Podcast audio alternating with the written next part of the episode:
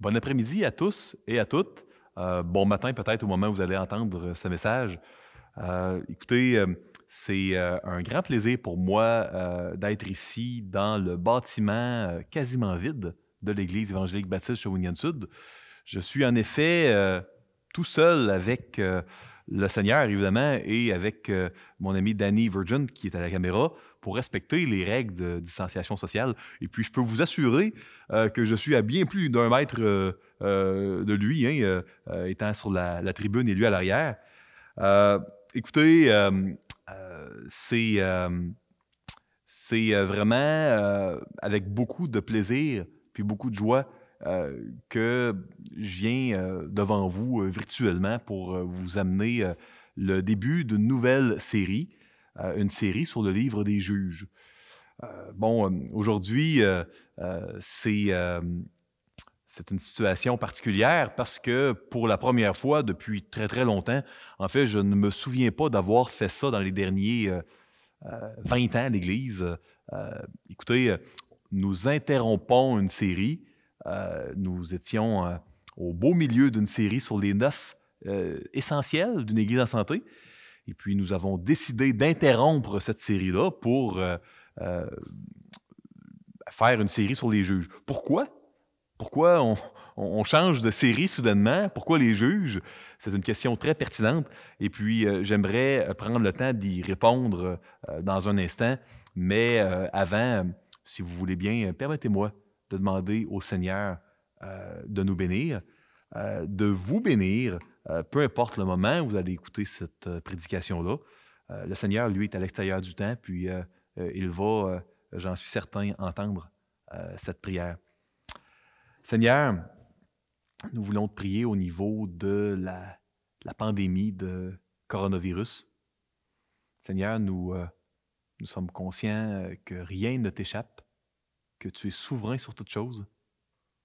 Nous sommes conscients, Seigneur, que tu n'es pas dépassé par cette euh, pandémie-là, euh, que tu connais le futur et puis que tu contrôles toutes choses. Nous sommes conscients, Seigneur, que tu ne prends jamais plaisir euh, dans le péché ou dans les, les conséquences de la chute originelle et puis les maladies font partie de cette conséquence-là. Seigneur, nous te demandons et nous-mêmes, nous te crions à l'aide par rapport au coronavirus. Nous te demandons, Seigneur, de, mettre ta main sur euh, cette situation-là difficile qui est à l'échelle planétaire. Nous te demandons d'enrayer dès que possible euh, la pandémie de coronavirus. Nous te demandons de permettre qu'il y ait le moins de personnes possibles qui décèdent suite à cela. Nous te demandons de, de nous protéger, euh, oui, physiquement, mais je veux prier également pour tous les chrétiens du monde puis je te demande également que tu puisses nous protéger spirituellement, euh, que dans cette euh, période d'incertitude, de débalancement de nos horaires habituels, que nous euh, ne te négligions pas. Seigneur, puisse cette pandémie-là n'avoir aucune conséquence fâcheuse d'un point de vue spirituel. puisse-t-elle même être utilisée dans tes mains expertes, Seigneur, pour qu'il y ait du bon de cette chose terrible-là qui est le coronavirus, qui sorte du bon spirituel, certainement. Tu es un expert pour changer le mal en bien, prendre le mal que les gens nous font euh, ou que l'on fait, puis euh, en faire sortir du bien. Tu es tellement gracieux. Seigneur, nous euh, te crions à l'aide d'une manière collective et également d'une manière individuelle pour nos vies et puis pour tous les, tous les humains, pour tous les chrétiens. Puis on te demande de nous aider à s'appuyer sur toi et sur tes promesses. Fortifie euh, notre foi trop souvent si faible. C'est dans le nom de Jésus-Christ que nous te prions avec assurance. Amen. Euh, donc, euh, un petit avertissement d'entrée de jeu. écoutez un message en ligne. C'est très bien. Je l'ai fait souvent dans ma vie.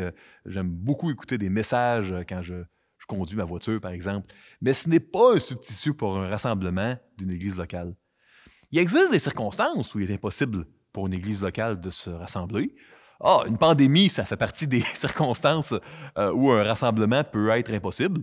Il y en a d'autres. Hein. Euh, il y a des gens qui sont en prison euh, dans des pays étrangers, peut-être même pour leur foi, puis où c'est impossible pour eux de se rassembler avec d'autres croyants. Il y a des gens qui sont missionnaires dans des endroits où ils sont les seuls chrétiens.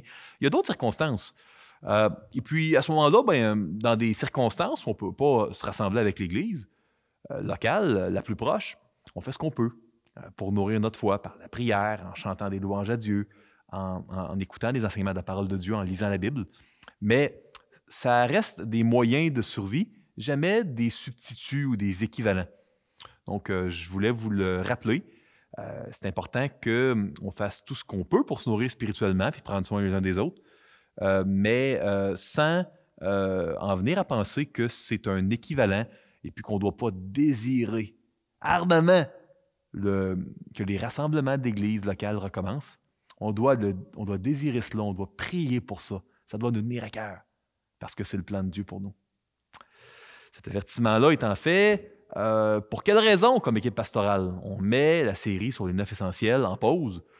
Ben, écoutez, euh, je crois que c'est peut-être un peu évident pour vous que euh, pour les pasteurs, d'enseigner sur des essentiels des rassemblements. Hein. Église vient du grec ecclésia, ça veut dire assembler, rassemblement. D'enseigner là-dessus à une salle vide où on est deux personnes, le prédicateur et le technicien, certainement pas euh, la chose la plus naturelle à faire, certainement pas non plus la plus stratégique, d'apprendre sur les essentiels des rassemblements de croyants, des églises locales en ligne. donc, on a jugé bon, l'équipe pastorale, de mettre cette série-là en pause. Écoutez, euh, la série que l'on vous propose sur les juges devrait durer jusqu'aux alentours de la mi-mai. Si jamais, par bonheur, euh, le Seigneur permettait que l'on puisse recommencer les rassemblements avant, ben, tant mieux. On va tout simplement terminer la série sur les juges probablement des dimanches soirs.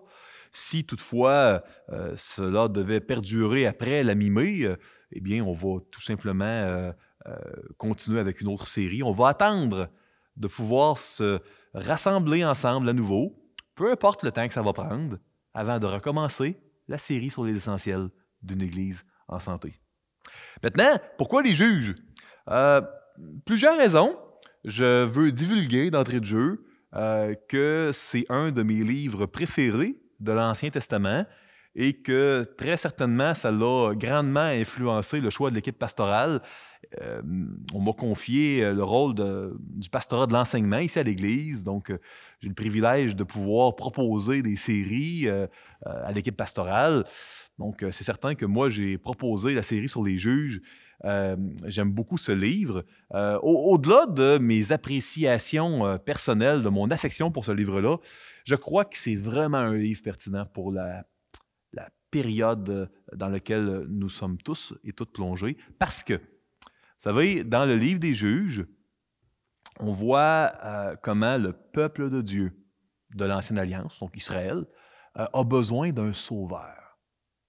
A besoin de sauveurs avec des S qui pointent vers un sauveur grand S, un Messie qui un jour allait venir.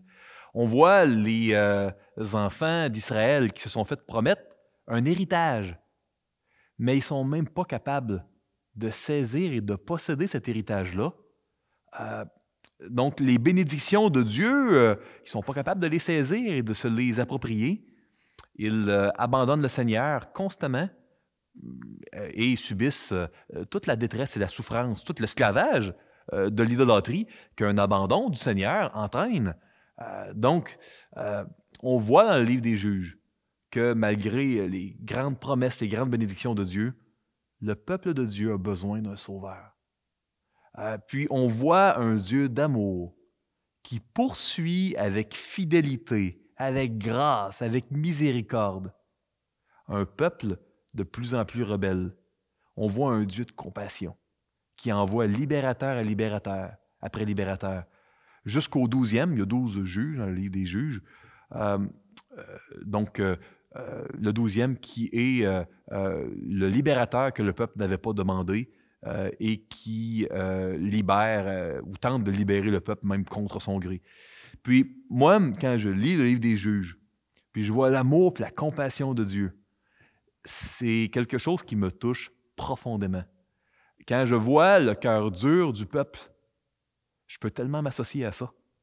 Quand je vois à quel point ça joue dur, hein, il y a de la violence, il y a du sang, si on devait mettre un classement là, à ce livre-là, on pourrait peut-être dire que c'est du 16 ans et plus ou du 18 ans et plus. Euh, euh, évidemment, c'est pour tout le monde, hein, c'est une, image que je donne ici. Euh, écoutez, c'est très, très réel. On voit la dépravation des êtres humains. On voit que, on voit dans le livre des juges une réalité que j'ai tellement souvent vue comme pasteur et particulièrement comme conseiller biblique dans le peuple de Dieu. C'est pas mal les mêmes péchés que dans les autres nations autour. On voit dans Juge 19, et là je ne veux pas trop devancer, euh, les mêmes péchés pratiquement qu'on a vus dans Genèse 19, euh, dans le récit de Sodome et de Gomorre. Donc on voit qu'il y en a du péché, il y en a de la détresse, il y en, a euh, de l'endurcissement du cœur dans le peuple de Dieu. Puis on voit un Dieu d'amour qui poursuit, qui poursuit, puis qui envoie donc des libérateurs petit L, des sauveurs petit S, appeler des juges. Et puis ici, il ne faut certainement pas penser que Dieu envoie des magistrats. En fait, la seule juge qui semble-t-il euh, avait un rôle un peu plus légal, c'était Déborah. Il n'y a, pas aucune autre évidence qu'aucun des autres juges étaient des, magistrats euh, au sens de tribunal, cour, etc. C'était vraiment des, euh, des, libérateurs, des héros, des, leaders que Dieu envoyait à son peuple. Donc, euh, ça, c'est euh, définitivement euh, pertinent. les enfants d'Israël, dans le livre des juges, étaient sans ressources bien souvent et avaient besoin de quelqu'un pour les libérer, n'avaient plus le contrôle, vivaient de la détresse. Nous n'avons pas le contrôle sur la pandémie de coronavirus. Nous vivons pour certains différents degrés de détresse ou de souffrance. nous en vivions avant le coronavirus, on en vit pendant et on va en vivre après on est euh, des pandémies comme celle que l'on vit nous rappellent à quel point on n'a pas le contrôle, on n'a jamais eu le contrôle, on a besoin d'aide. Mais d'aide de la part d'un héros, de quelqu'un qui va nous aider, même dans notre vie chrétienne, à posséder les bénédictions que Dieu veut pour nous. Euh, c'est ce qu'on voit dans le livre des juges. Euh, une autre raison pour laquelle nous voulons vous parler des juges, c'est parce que c'est un livre très, très mal compris.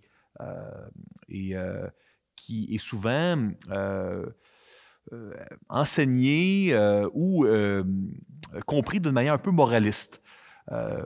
Alors que Jésus disait dans l'Évangile que toutes les Écritures rendent témoignage de lui.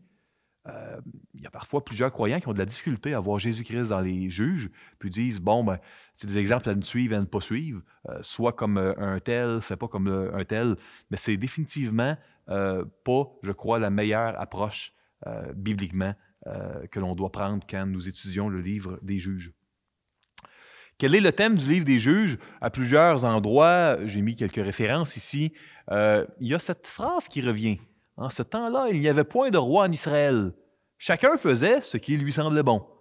Et puis, quand on lit cela, on peut dire Ah, ben oui, c'était avant la monarchie. C'était avant le roi Saül et le roi David. Euh, c'est pas ça que l'auteur veut dire. C'est parce que dans le livre d'Exode, il avait été décrété par l'Éternel qu'il régnerait sur son peuple. Et puis à l'époque des juges, après la mort de, Moïse et de Josué, euh, là, euh, quand le narrateur du livre des juges dit qu'il n'y avait pas de roi en Israël, c'est pas juste oh, on n'était pas encore à l'époque des rois, c'est, c'est l'Éternel ne régnait pas sur son peuple. Chacun faisait ce qui lui semblait bon. On voit dans le livre des juges Qu'est-ce qui se passe quand le peuple de Dieu fait ce qui lui semble bon, puis quand l'Éternel ne règne plus sur son peuple? Je crois qu'il y a bien des passages du livre des juges que l'on va pouvoir euh, s'approprier, parce que bien souvent, dans ma vie, dans nos vies, euh, on fait ce qui nous semble bon, puis ça serait exagéré de dire que Dieu règne dans nos vies. Euh, par moment, hein, pas tout le temps. Et puis, ma prière, c'est que ces euh, récits complètement véridiques que l'on retrouve dans le livre des juges puissent nous, euh, nous servir, premièrement, d'encouragement dans une période où on a besoin d'être encouragé, d'être rassuré par rapport à la souveraineté, à l'amour de Dieu, mais que ça puisse nous servir d'exemple, puis même d'avertissement sur le grave danger d'être son propre roi. après avoir donné sa vie à Jésus-Christ. Euh, quel est le plan du livre des juges? Bon, je vous ai euh, fourni un, document PDF où vous allez, avoir, vous allez voir le, le, plan. Là. Vous allez voir que dans le livre des juges, il y a deux introductions et deux conclusions. Aujourd'hui, nous allons lire Juges chapitre 1 et 2. Nous allons couvrir une, quantité importante de versets, bien plus grande qu'à l'habitude, euh, pour bien comprendre, euh, je crois, euh, l'introduction, les deux introductions du livre des juges. On en a une au chapitre 1 et une autre au chapitre 2. je crois que c'est important de les lire au complet. donc, euh, ça va allonger un peu plus la durée du message. Ça tombe peut-être bien à, cet, égard-là, euh, parce que comme euh, on est en ligne, ben, si vous avez le repas du dîner qui est prêt, vous mettez l'enseignement sur pause et vous pouvez peut-être aller le finir après. Donc, vous excuserez là, cette, cette prédication-là qui va probablement dépasser un peu plus qu'à l'habitude. Euh, donc, dans le livre des juges, la première introduction est la suivante. Euh, il y a euh, une crise au niveau de l'héritage. L'héritage que Dieu avait donné à ses enfants, c'était le pays promis.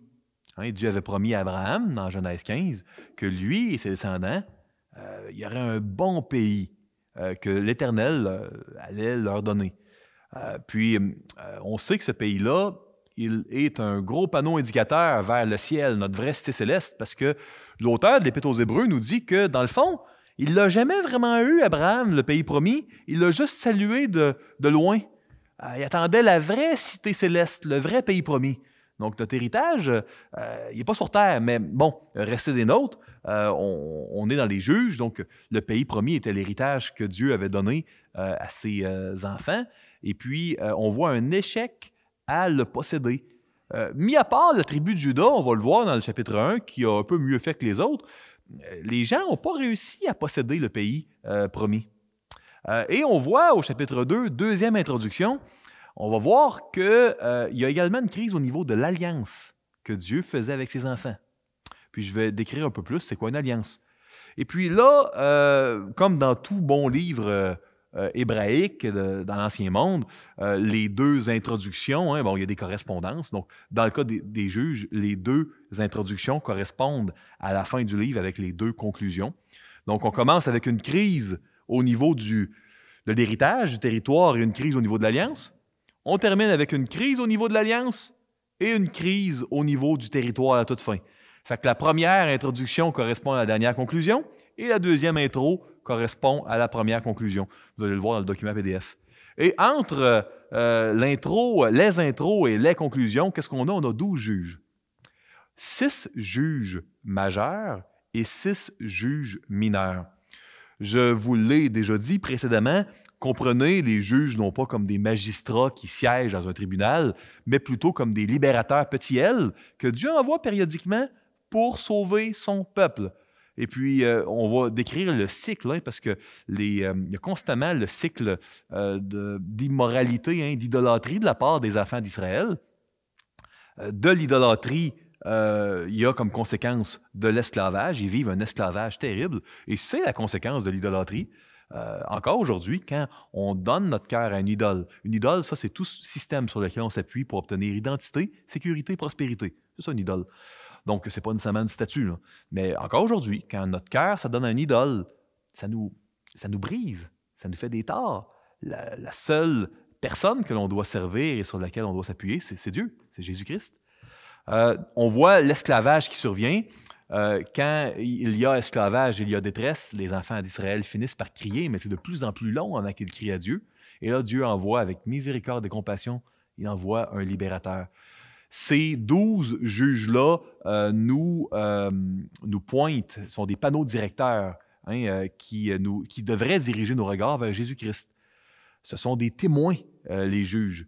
Vous savez, quand on pointe quelque chose, on ne devrait pas regarder le doigt, hein, mais regarder ce vers quoi le doigt pointe. Et c'est ce que je vais tenter de vous encourager à faire.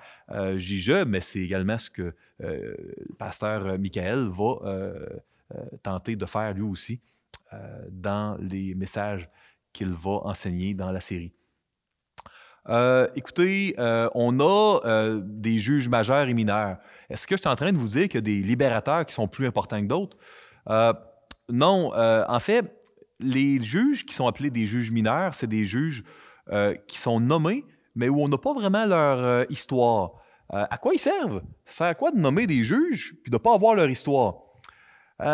voyez un peu comme les juges mineurs comme étant des, des indications que le prochain juge euh, va, il va avoir de quoi de très important qui s'en vient. Donc, euh, euh, par exemple, on va avoir non pas un, mais deux juges mineurs avant Jephthé, parce que rendu à Jephthé, il y a de quoi de très important qui s'en vient. Et puis, le dernier des douze juges, le juge qui a essayé de sauver le peuple qui ne voulait pas être sauvé, le juge que le peuple n'avait pas demandé. comme il y a de quoi de très important qui va se produire euh, chez ce juge-là qui va donner sa vie pour sauver le peuple, euh, il y a trois juges mineurs avant. Donc, vous allez avoir un endroit, un juge mineur, un autre deux et un autre trois. Euh, vous allez avoir, voyez ça comme des, des indications a de quoi d'important qui va survenir. Donc, il y avait un rôle, ils ne sont pas nommés pour rien. En, fait, dans la littérature ancienne, tout est intentionnel. Il n'y a pas de détails qui sont inutiles. Euh, l'auteur voulait communiquer un message et euh, souvent, ça allait se servir de l'emphase sur certains détails pour euh, bien communiquer un message qui était tout à fait cohérent et intentionnel. Donc, je vous ai parlé de 12 juges, 6 juges mineurs, 6 juges majeurs, mais il manque une chose que je ne vous ai pas dit. Au beau milieu du livre, il y a un anti-juge. On a un anti-juge qui s'appelle Abimelech, euh, il est un des fils de Gédéon. Et lui, il va avoir un ministère complètement contraire. Au lieu de vouloir libérer le peuple, il va vouloir l'asservir. Au lieu de le sauver, il va vouloir le détruire. Euh, c'est un contre-exemple, j'imagine, que Dieu nous donne, euh, comme on en a à plusieurs endroits, plusieurs autres endroits dans les Écritures. Si vous voulez vous comparer à quelqu'un dans le livre des juges, ne vous comparez pas aux juges. Ils sont là pour rendre témoignage de Jésus-Christ. Euh, euh, comparez-vous, si vous voulez absolument vous comparer au peuple. Euh, puis ça, c'est peu flatteur, mais c'est probablement la, comparaison la plus juste que l'on peut faire. donc, le peuple qui est toujours en train d'abandonner et de manquer de foi, mais que Dieu aime et chérit et sauve avec persistance. comment interpréter, comment voir, comment comprendre le livre des juges? moi, je vous encourage euh, à le comprendre à la lumière de ce que les Écritures nous en disent. Bon, euh, je ne vous cacherai pas que euh, dans le dernier siècle, il y a une, souvent une perspective très négative que plusieurs commentaires, plusieurs commentateurs donnent aux juges, alors que non seulement le Nouveau Testament est très élogieux envers les juges, alors que dans l'histoire, euh, on avait des, prédicateurs comme Jean Chrysostome, fin du premier siècle, début du deuxième, qui, euh, qui avaient une vue très positive. Euh, ou encore le théologien juif Ben Sira, avant même Jésus-Christ, on est dans 175 avant Jésus-Christ. ceux qui veulent lire l'Ecclésiastique, un livre apocryphe, là, qui est quand même un livre historique, vous allez voir une vision extrêmement positive des juges. Donc, on a dans l'histoire une vision très positive des juges qui a été véhiculée. Puis, on a dans les derniers cent ans plusieurs commentateurs contemporains qui ont publicisé une vision très négative des juges qui ont le défaut de rendre très, très difficile de voir Jésus-Christ quelque part. Parce que euh, ça devient difficile de voir ni Jésus dans les juges, ni dans le peuple, euh, si on oublie et on oblitère complètement Hébreu. Euh, mais moi, j'aimerais vous encourager à porter attention à Hébreu. Petite question de quiz ou petite, pas question, mais euh, euh, petite information de quiz. Saviez-vous que euh, dans tous les livres du Nouveau Testament, le livre où le mot foi, en grec ancien, revient le plus souvent, c'est dans l'Épître aux Hébreux? Et saviez-vous que, là, je m'excuse, je voulais regarder un peu le technicien, il, est la seule personne dans la, pièce qui peut me répondre. saviez-vous que dans tout l'Épître aux Hébreux, le chapitre où le mot foi revient le plus souvent, c'est le chapitre 11? Saviez-vous que dans le chapitre 11, il y a des gens qui sont euh, décrits avec beaucoup d'éloges, puis parmi ceux-ci, les gens dont il y a une description particulièrement élogieuse, on a les juges. Dans le livre où le mot foi revient le plus souvent, dans le chapitre du Nouveau Testament où le mot foi revient le plus, vous allez trouver les juges là où c'est le plus élogieux.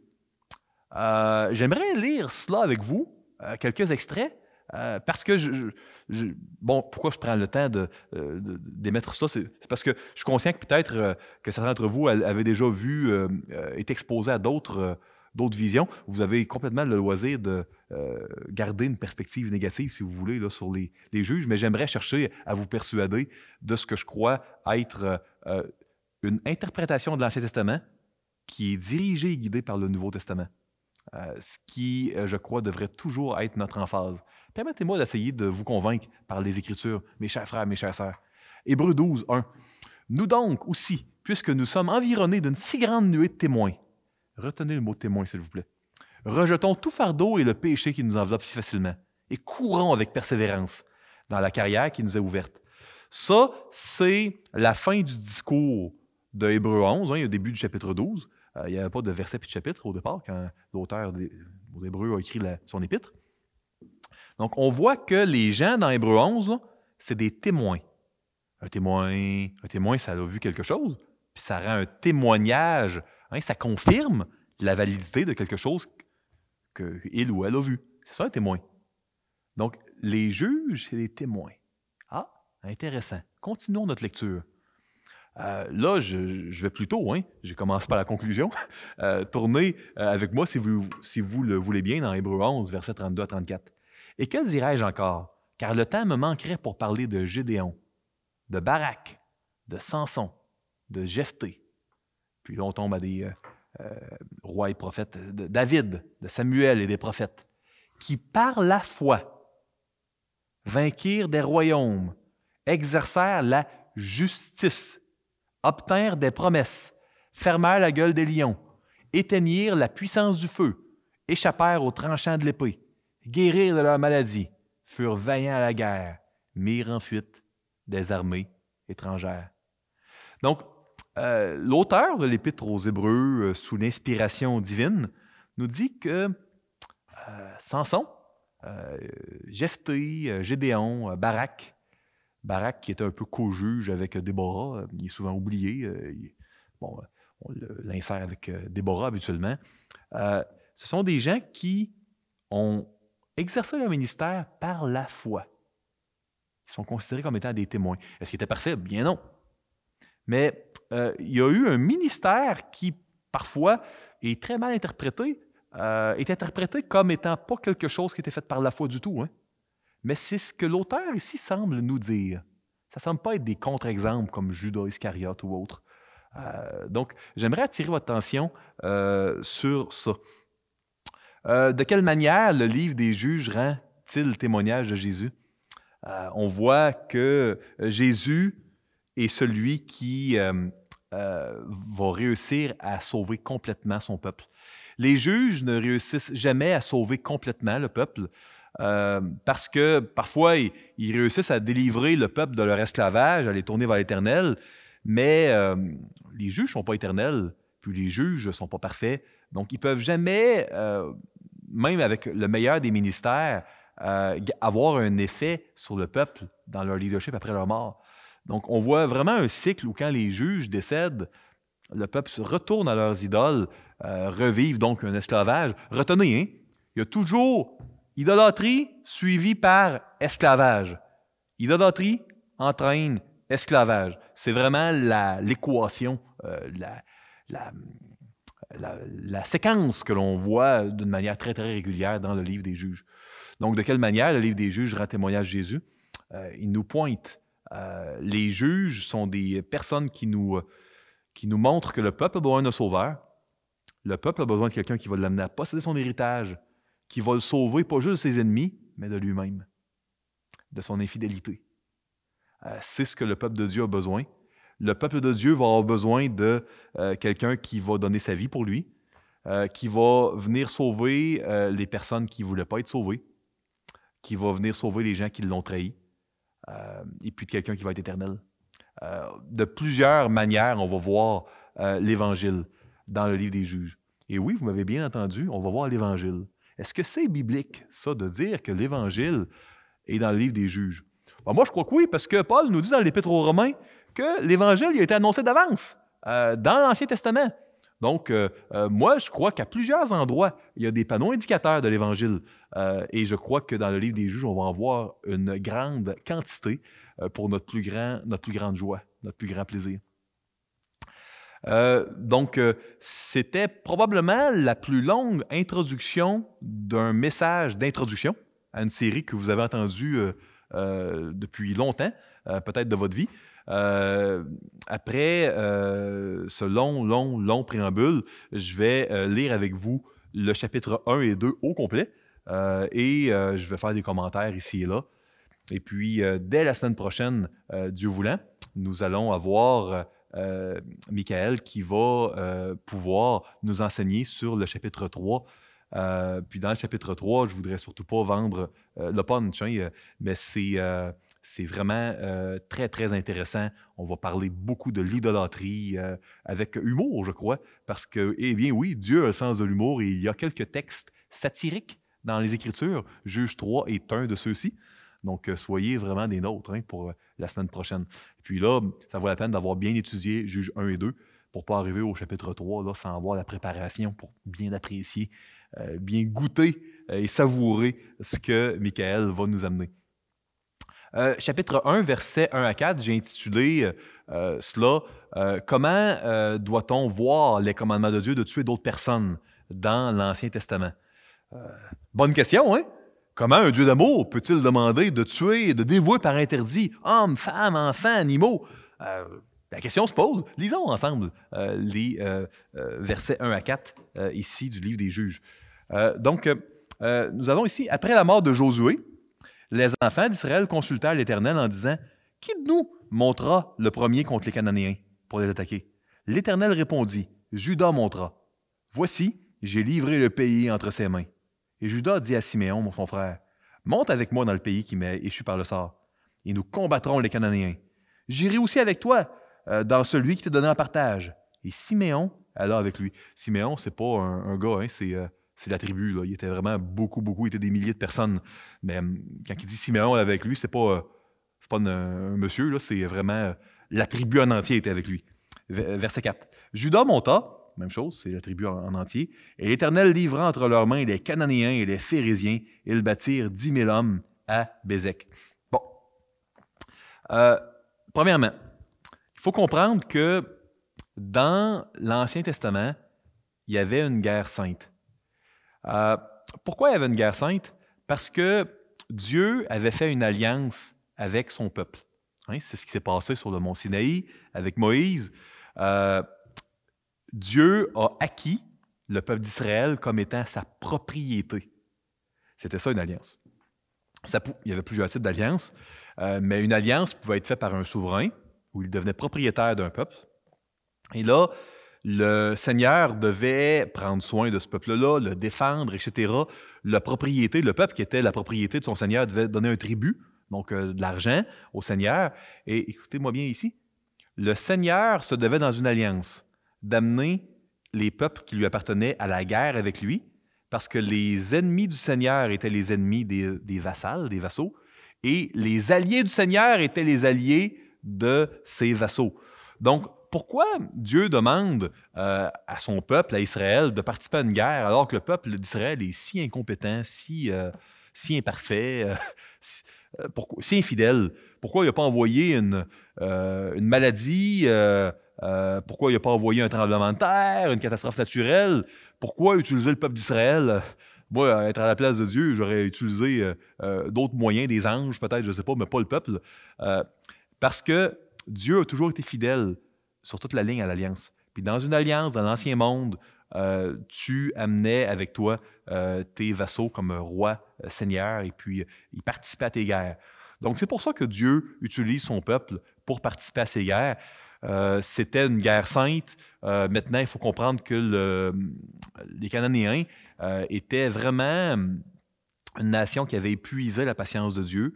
et que Dieu voulait éliminer. C'était un peuple qui était particulièrement connu, on le sait, par différents documents archéologiques pour le sort terrible qu'il faisait envers les femmes.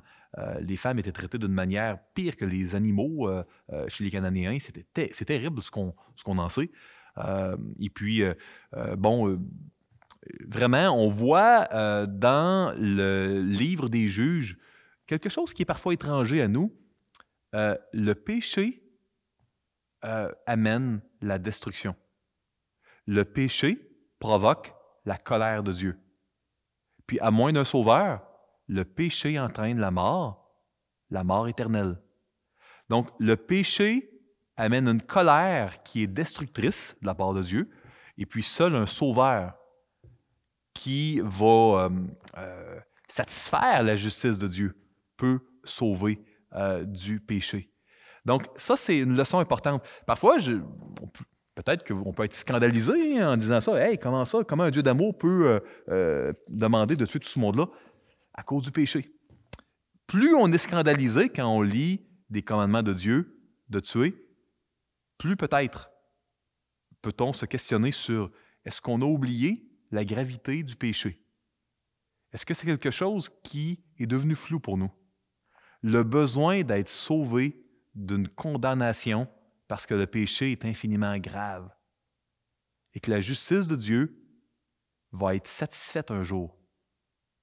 Elle a été satisfaite pleinement en Jésus-Christ pour tous les enfants de Dieu qui ont donné leur vie à Jésus, et elle va être euh, satisfaite dans l'enfer éternel qui attend toutes les personnes qui n'auront pas accepté euh, le moyen que Dieu a prévu euh, à leur égard.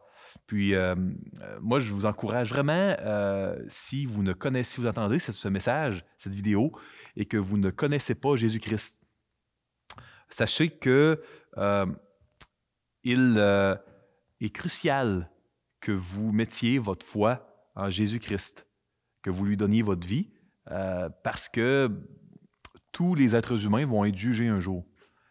mais le jugement et la condamnation euh, du peuple de Dieu. C'est Jésus qui l'a subi à notre place euh, à la croix.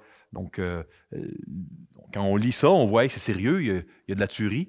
Oui, parce que le péché, c'est sérieux. Très, très, très sérieux pour Dieu. Puis, c'est important qu'on s'en rappelle. allons au texte suivant. Là, on voit, on voit que les tribus d'Israël ont du succès au, chapitre, au verset 4 quand Judas s'en vient. Vous allez voir, là, si vous comptez le ratio de versets qui parlent de la tribu de Judas, au début des juges, puis des autres tribus. Vous allez voir, ils parlent la plupart du temps de la tribu de Judas. Les onze autres tribus sont très éclipsées.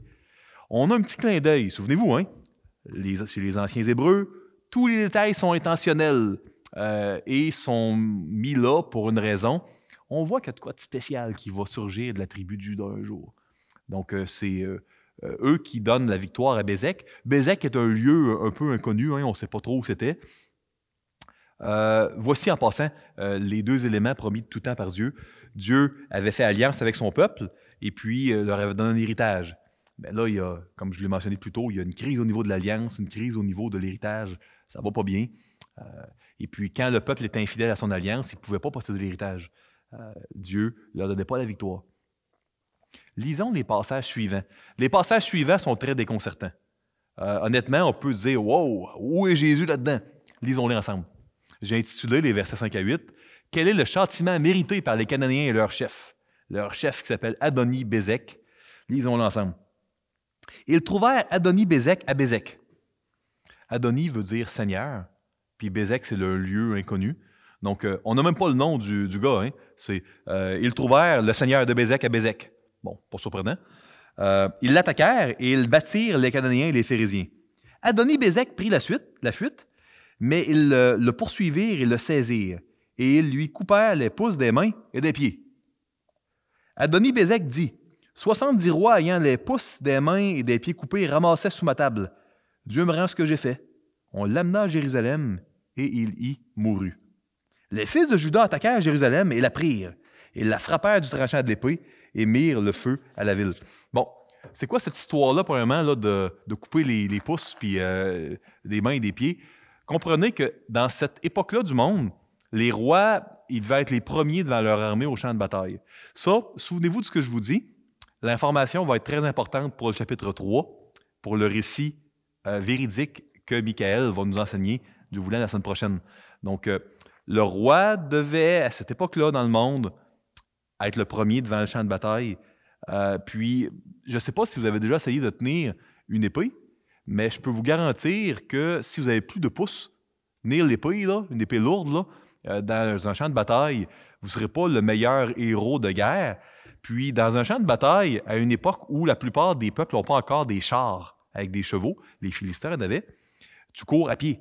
Si tu n'as pas de pouce de pied, euh, courir devant le, champ de bataille, pas de pouce pour tenir son épée, euh, pas de pouce de pied pour courir, ça va pas bien.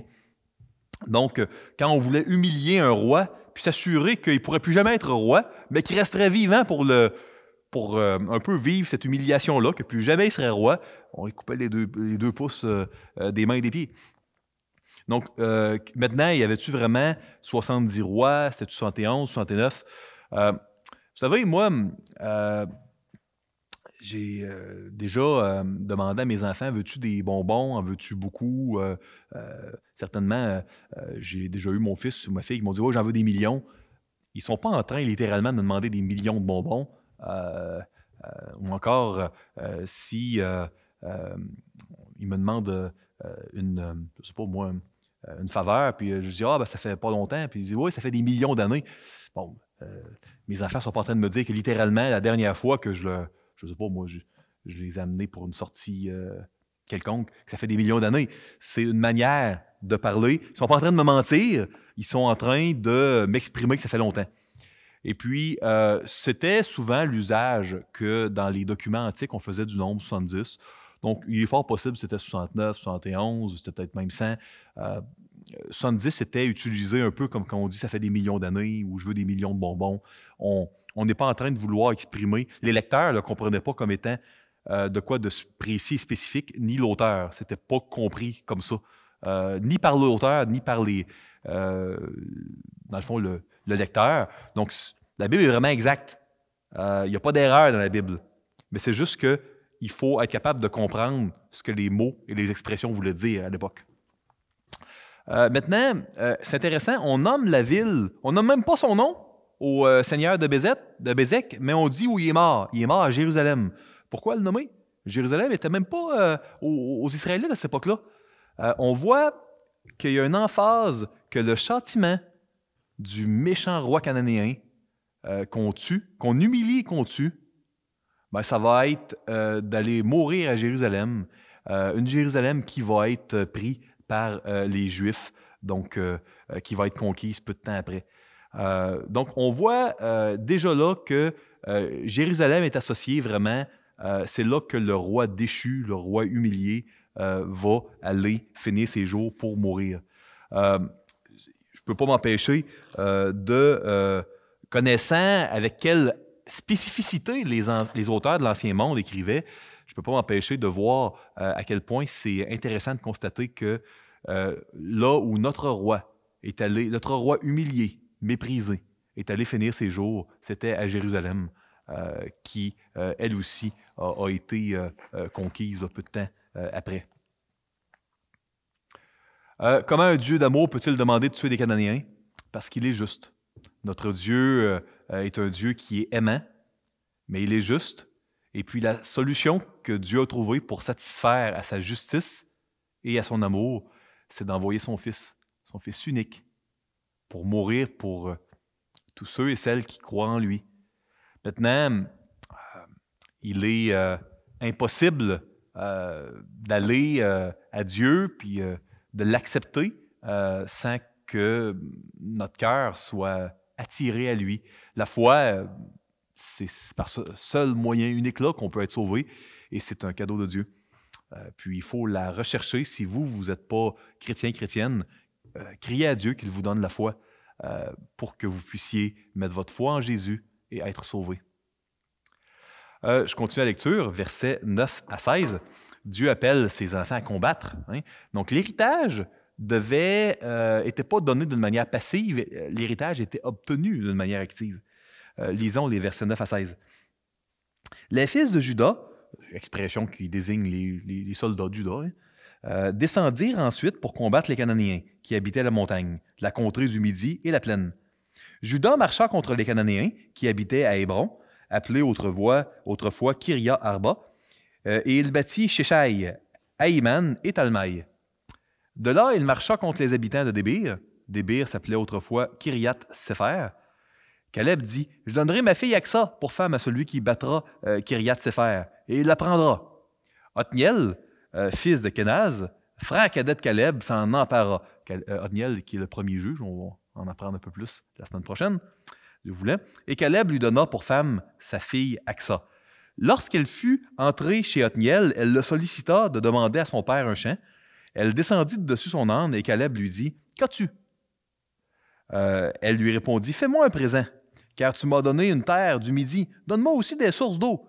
Et Caleb lui donna les sources supérieures et les sources inférieures.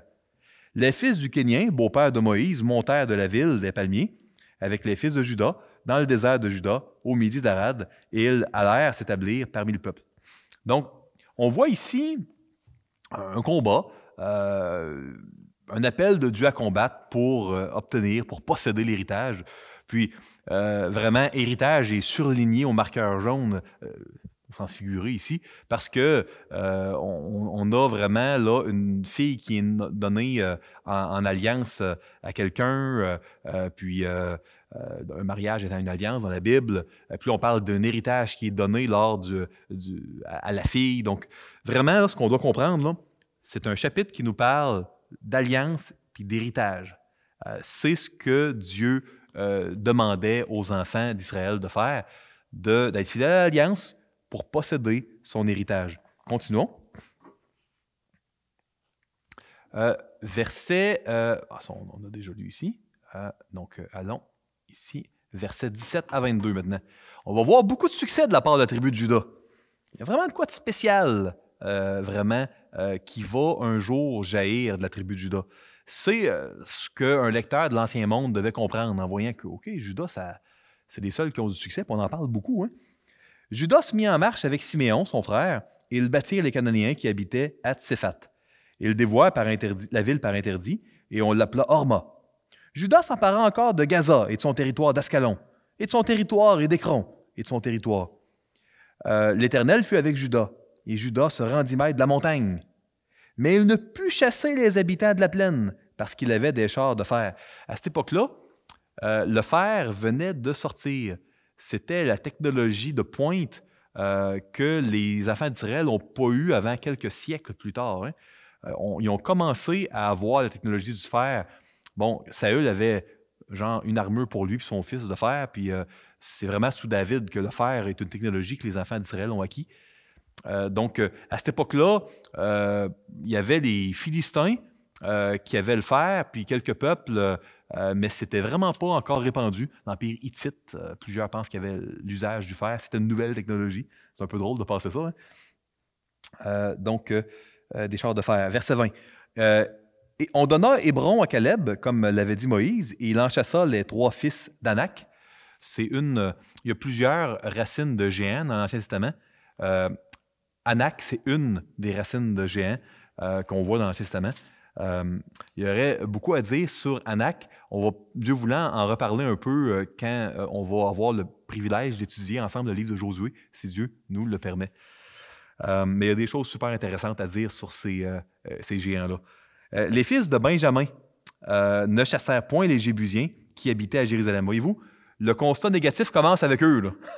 Là qui habitait à Jérusalem. Et les Jébusiens ont habité jusqu'à ce jour dans Jérusalem avec les fils de Benjamin. La maison de Joseph monta aussi contre Bethel, et l'Éternel fut avec eux. La maison de Joseph fit euh, explorer Bethel, qui s'appelait autrefois Luz. Les gardes virent un homme qui sortait de la ville et lui dirent Montre-nous par où nous pourrons entrer dans la ville, et nous ferons grâce. Il leur montra par où ils pourraient entrer dans la ville, et ils frappèrent la ville du tranchant de l'épée. Mais ils laissèrent aller cet homme et toute sa famille qu'est-ce qui va se passer? Euh, on va le voir dans un petit instant parce que là, j'ai déjà dépassé, au niveau euh, des versets. Donc, on voit ici que euh, Judas, il a beaucoup, beaucoup de succès. Lui, il réussit à posséder l'héritage, mais quand on est rendu à Benjamin puis aux autres, jusqu'au verset 36, eux, on voit que c'est échec par-dessus échec. Puis on voit que là, ils ont épargné là, un homme, mais qu'est-ce qui s'est passé? L'homme, avec sa famille, lui, a bâti une autre ville, fait que ça finit plus. Hein? on voit que ça va pas bien et que euh, alors que Josué, à la fin de sa vie, si vous lisez Josué 23 et 24, il a mis dans son dernier discours, il a averti les enfants d'Israël de, ne, vraiment détruire les Cananéens tels que Dieu leur avait demandé, de surtout pas euh, s'allier avec eux par le mariage, parce que ce serait leur perte, euh, puis leur cœur s'attacherait à des idoles. Ben, c'est exactement ce qu'ils ont fait. Ils n'ont pas chassé tout le monde. Et puis, on voit que, comme une tumeur cancéreuse qu'on n'a pas enlevé, euh, les Cananéens vont amener vraiment le peuple à se tourner vers les idoles. Puis on va voir qu'à la fin du livre des juges, il y a une des tribus d'Israël, celle de Benjamin, qui a été mise en évidence ici, est carrément devenue cananéenne. Euh, puis Dieu demande de la couper, de la détruire. Ce que les enfants d'Israël vont faire quasiment au complet, puis là, vont regretter, puis vont laisser un petit peu de tumeur cancéreuse. Puis là, dans 1 Samuel, qu'est-ce qui se passe? De la ville Hein, de la tribu que les enfants d'Israël ont épargnée, qui n'aurait pas dû, va venir Saül. De la ville qui aurait dû être détruite pour toujours, cette ville-là, la ville de Gibéa, va être rebâtie, la ville de Saül. Mais ne, ne devançons pas, euh, là, on, tomberait dans un Samuel. Euh, donc, j'étais rendu au verset 25. Euh, il leur montra par où ils pourraient entrer dans la ville, et ils frappèrent la ville du tranchant de l'épée, mais ils laissèrent aller cet homme et toute sa famille. Cet homme se rendit dans le pays des Étiens, il bâtit une ville et lui donna le nom de Luz, nom qu'elle a porté jusqu'à ce jour. Manassé ne chassa point les habitants de Beth-Shéan et des villes de son ressort, de Tahanak et des villes de son ressort, de Dar et des villes de son ressort. Euh, dans 1 Samuel, euh, au chapitre 28, euh, la ville de Dar et dans Dar, cette région-là, va avoir un rôle terrible également. on voit vraiment là que derrière les désobéissances qui semblaient insignifiantes, des petits péchés. Il y a des choses terribles qui vont se produire. Euh, relisez, si vous le voulez, euh, un Samuel 28, puis vous allez voir la sorcière d'Andorre, comment euh, un des épisodes les plus tragiques d'un Samuel se produit là, qui va mener au suicide de Saül. Et des villes de son ressort, de Gibléam et des villes de son ressort, de Megiddo et des villes de son ressort. Il va se passer des choses terribles également dans le deuxième livre des rois à Megiddo. C'est là que le roi Josias va se faire tuer par Néco. Euh, et des villes de son ressort, et les Cananéens voulurent rester dans ce pays. Lorsqu'Israël fut assez fort, il assujettit les Cananéens à un tribut, euh, mais il ne les chassa point.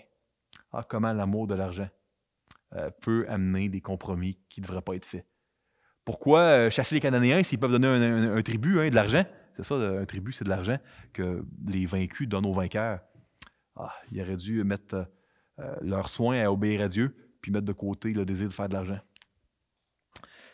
Puis je vous encourage à faire la même chose. Ne laissez pas l'attrait de l'argent, par moi-même, moi aussi, euh, vous amener à faire des compromis. Des compromis qui vont vous amener à ne pas vous donner pleinement pour Dieu. Que ce soit de chercher à faire toujours de, de l'overtime à des moments que ça va complètement nuire à votre vie de communauté avec l'Église locale. Que ce soit d'être de prendre une promotion à un endroit où il n'y a pas d'église locale, puis vous auriez peut-être pu l'éviter, euh, puis c'est pas parce que Dieu vous appelle à évangéliser là-bas, que ce soit, peu importe. Soyez prudents. Soyez prudents avec l'attrait de l'argent.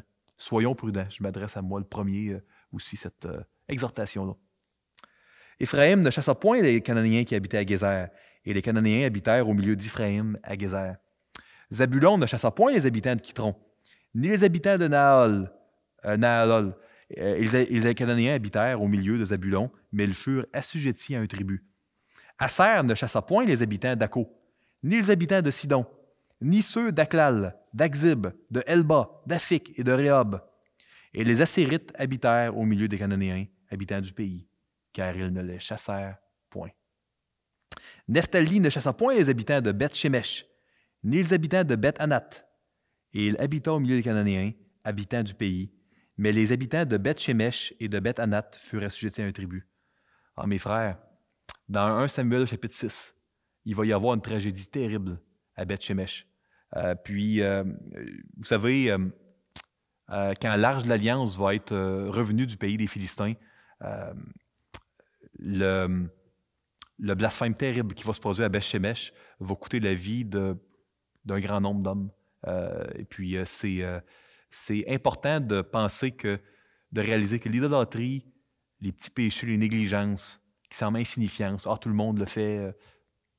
Le peuple de Dieu était uni dans sa médiocrité à suivre les commandements d'Éternel. Le coût a été extrêmement élevé.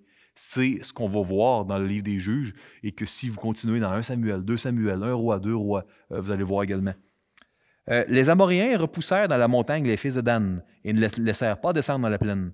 Les Amoréens voulurent rester à Ar-Érès, à Ayalon et à Shaalbim, mais la main de la maison de Joseph s'apesantit sur eux et ils furent assujettis à un tribut. Le territoire des Amoréens s'étendait depuis la montée d'Akrabim, depuis Séla et en dessus. Donc, on voit vraiment un échec.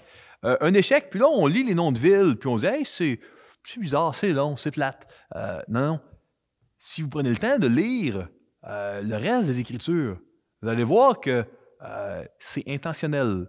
Il y a les endroits où on laisse euh, des Cananéens, il va y avoir des problèmes. puis vous allez pouvoir retrouver avec une concordance très très simplement certaines, de ces villes plus loin. vous allez voir ce qui s'est passé avant. vous savez, s'il y a un endroit où il aurait jamais où il aurait dû avoir une victoire, c'est bien à Yalon. À Yalon, qu'on vient de nommer dans le passage ici où il y a eu une défaite, c'est l'endroit où, dans Josué au chapitre 10, il y a eu la bataille la plus spectaculaire de tout le livre de Josué.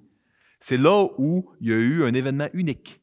Euh, lors de la bataille, Josué a dit Soleil, arrête-toi sur Gabaon, et toi, lune, sur la vallée d'Ayalon. Puis à cet endroit-là, pour la première fois, Dieu a écouté la voix d'un homme pour arrêter la course du soleil. Euh, il y a eu une journée plus longue, il y a eu des grêlons de pierre qui ont détruit les envahisseurs, euh, les, ennemis.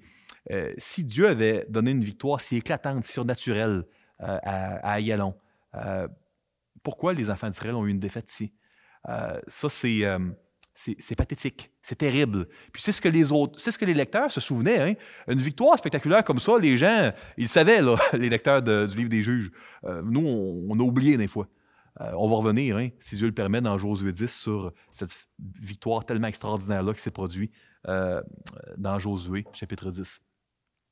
Euh, maintenant, bon, le temps passe, mais chantez-vous très à l'aise de peser sur, de mettre la vidéo en pause, hein? sur pause, comme on, disait jadis. Permettez-moi de terminer là, avec la deuxième introduction. On a vu la crise territoriale dans Josué 1, qui correspond, vous vous souvenez, avec la conclusion de qu'il y a une crise puis un échec territorial à la fin du livre. Là, on va voir une crise dans l'Alliance, chapitre 2, qui correspond à la fin de, Juge, excusez-moi, j'ai dit Josué, je crois, euh, à, un échec euh, dans l'Alliance. Donc, euh, je vous lis ici les versets 1 à 23. Je vous lis chapitre 2 au complet. je vous donne quelques commentaires ici et là, puis à la fin, je vous laisse avec des applications. chapitre 2. Un envoyé de l'Éternel monta de Gilgal à Bokim et dit euh, je vous ai fait monter hors d'Égypte. Pourquoi il monte de Gilgal? Gilgal, c'est l'endroit où, après être sorti du désert, le peuple d'Israël s'était circoncis. La deuxième génération des Juifs qui étaient survécus, qui avaient survécu du désert, quand ils ont passé le Jourdain dans Josué, Josué chapitre 5, euh, ils sont euh, circoncis à Gilgal. C'est un endroit d'alliance. Fait que quand on voit une crise dans l'alliance, ben on, va parler de Gilgal. donc de Gilgal à Bokim et dit, je vous ai fait monter hors d'Égypte et je vous ai amené dans le pays que j'ai juré à vos pères de vous donner. J'ai dit, jamais je ne romprai mon alliance avec vous. Et vous, vous ne traiterez point alliance avec les habitants de ce pays. Vous renverserez leurs hôtels, mais vous n'avez point obéi à ma voix. Pourquoi avez-vous fait cela? J'ai dit alors, je ne les chasserai point devant vous, mais ils seront à vos côtés, et leurs dieux vous seront un piège. Lorsque l'envoyé d'Éternel lui dit ces paroles à tous les enfants d'Israël, le peuple éleva la voix et pleura. Ils donnèrent à ce lieu le nom de Bokim, euh, ce qui veut dire euh, les gens qui pleurent, euh, et ils offrirent des sacrifices à l'Éternel. Donc, voyez-vous, on voit qu'il y a un envoyé ici qui rappelle pourquoi vous faites ça. Vous appartenez à Dieu, le seul vrai Dieu de tout l'univers. Vous êtes en train de gaspiller, de rompre l'alliance. À quoi vous pensez? Vous êtes en train de faire exactement le contraire de ce qui va vous autodétruire, de ce qui va être un piège. On voit que la réaction, c'est de pleurer. On va voir ce que ça donne comme résultat. Euh, à plusieurs reprises dans la Bible, on voit qu'il y a des gens qui pleurent, mais sans se repentir réellement, puis on voit que ça ne donne rien. Les larmes sont importantes, mais toutes larmes ne sont pas des larmes de repentance. Euh, verset 6. Josué renvoya le peuple et les enfants d'Israël allèrent chacun dans son héritage pour prendre possession du pays. Vous comprenez que ce n'est pas chronologique hein, ici. Hein. On fait un petit euh, capsule dans le passé, euh, à l'époque où Josué était toujours vivant. Il était mort à l'époque des juges. Le peuple servit l'Éternel pendant toute la vie de Josué et pendant toute la vie des anciens qui survécurent à Josué et qui avaient vu toutes les grandes choses que l'Éternel avait faites en faveur d'Israël. Josué, fils de Nun, serviteur de l'Éternel, mourut âgé de 110 ans. On l'ensevelit dans le territoire qu'il avait eu en partage à Timna Eres, dans la montagne d'Éphraïm, au nord de la montagne de Gash. Toute cette génération fut recueillie auprès de ses pères, et il s'éleva une autre génération après elle, une autre génération, qui ne connaissait point l'Éternel, ni ce qu'il avait fait en faveur d'Israël. Je vous pose la question tout de suite, je l'ai mis plus loin dans mes diapos. Ah, connaissait pas l'Éternel, qu'est-ce que ça veut dire?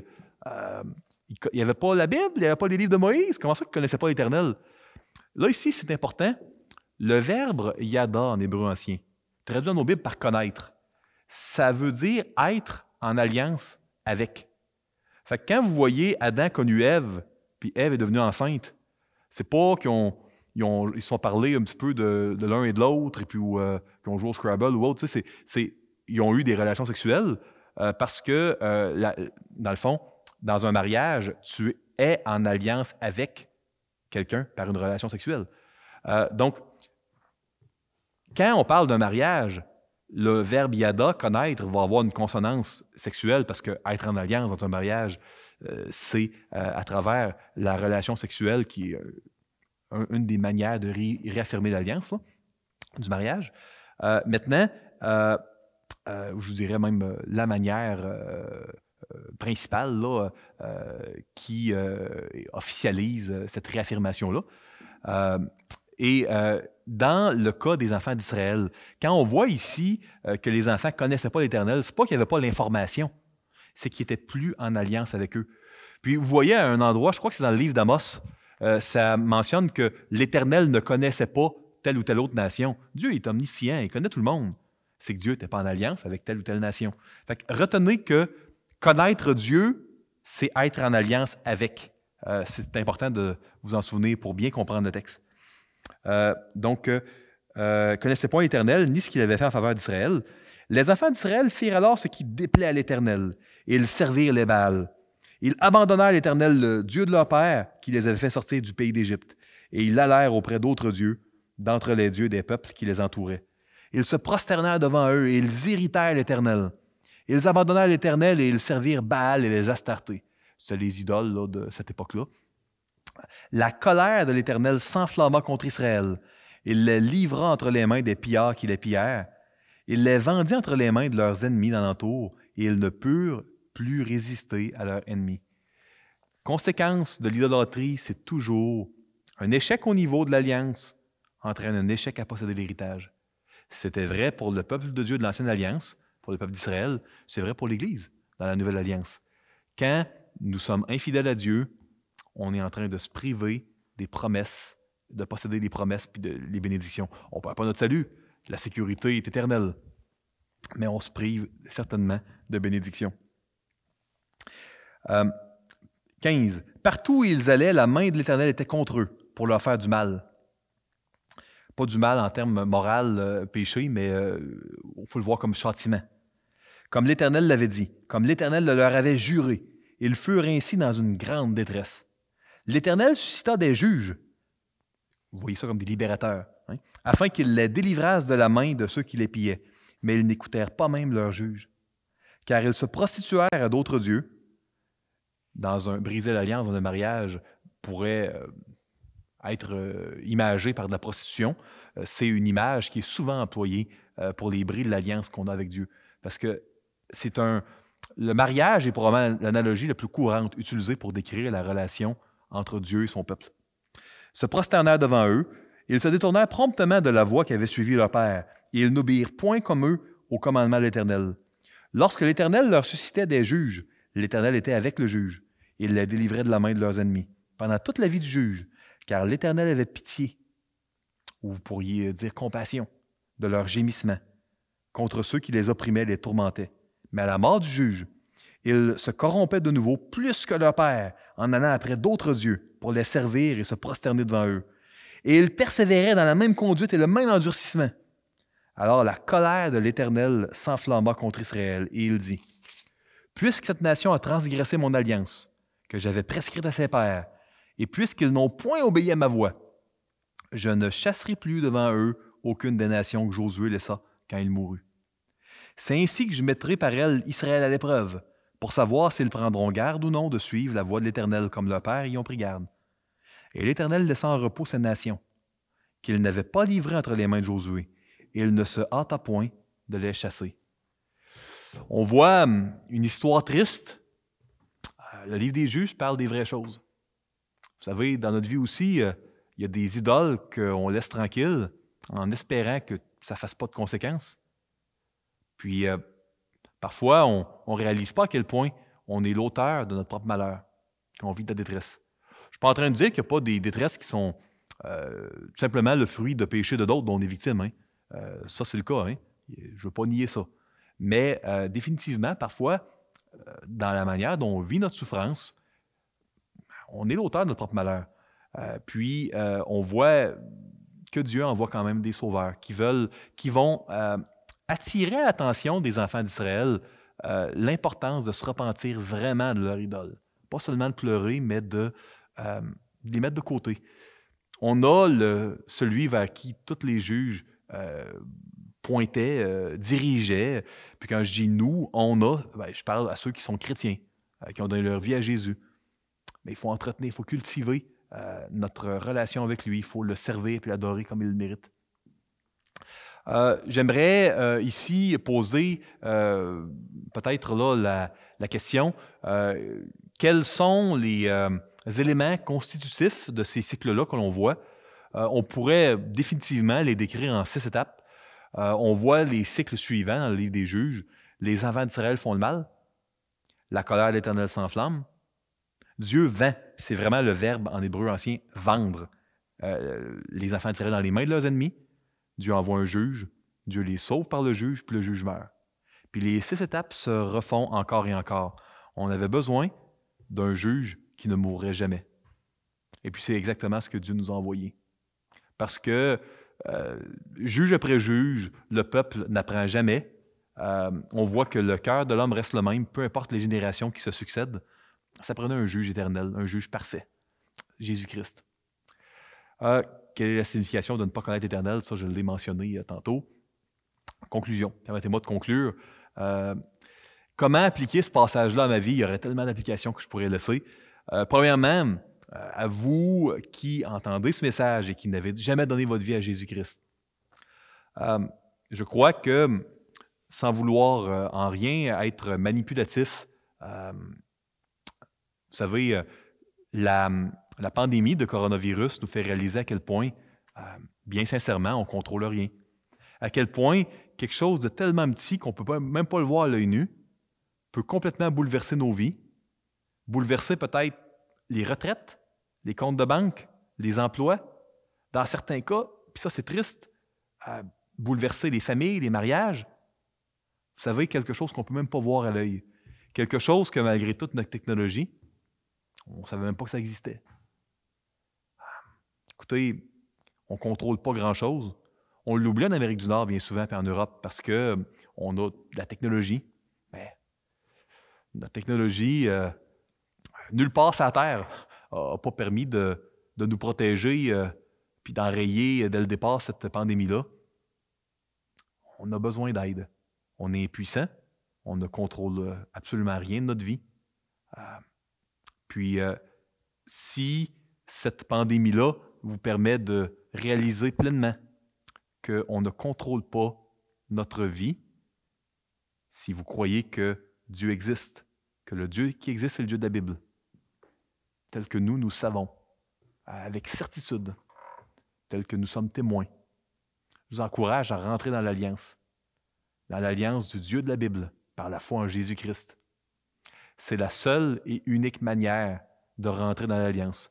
La conversion au christianisme, c'est de reconnaître qu'on a besoin d'être sauvé par Jésus, puis que la seule manière d'être sauvé par lui, c'est de croire. Pas de faire, de croire. C'est euh, l'invitation que je veux lancer à tous les auditeurs qui entendent ce message, qui n'ont jamais donné leur vie à Jésus. Le péché, c'est grave, c'est grave pour Dieu. Peut-être que ça ne l'est pas pour nous. Ça ne l'était pas pour les Canadiens, le péché. Ça ne l'était même pas pour les Juifs. Mais le péché, c'est grave pour Dieu et ça a des conséquences qui sont graves, qu'on le réalise ou non.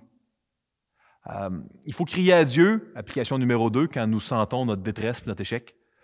À vous qui êtes euh, des chrétiens, des chrétiennes, si vous vivez de la détresse, puis que ça vous donne euh, une lucidité sur votre besoin de Dieu, une clairvoyance particulière, plus aiguisée que d'habitude, sur à quel point vous avez besoin d'un sauveur. Criez à Dieu. Seigneur est tellement rempli de compassion. Ne faites surtout pas l'erreur de dire Ah non, euh, je, serais tanné de moi-même si j'étais à la place de Dieu. Fait que j'ose pas. Ça fait trop de fois que je lui demande, je ne lui demanderai pas cette fois-là. Non, Dieu a plus de compassion que vous. Plus qu'on n'en aura jamais. Donc, criez à lui, même si ça faisait un million de fois. Une hyperbole ici, probablement, que je viens de faire. Euh, criez à Dieu. Application 3, le peuple était appelé à combattre ensemble le bon combat. Euh, la tribu de Judas ensemble, puis même, euh, venez Simon, Siméon, la gang de Siméon, on va y aller ensemble. C'était même dans l'Ancienne Alliance. L'Église dans la Nouvelle Alliance doit euh, combattre également ensemble. maintenant, c'est plus un combat comme dans l'Ancien Testament contre un peuple. le combat, la guerre sainte à laquelle Dieu appelle son Église, c'est pas contre des personnes.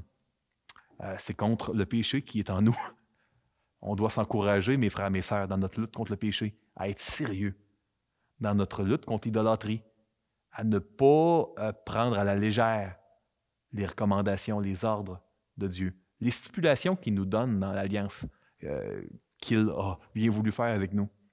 On doit s'encourager. Pas s'encourager à la médiocrité. Ce n'est pas un encouragement qui a valu euh, des bons résultats au peuple juif dans le, livre des juges aux Israélites. On doit s'encourager à suivre notre Seigneur, qui nous a tant aimés, qui nous aime tant.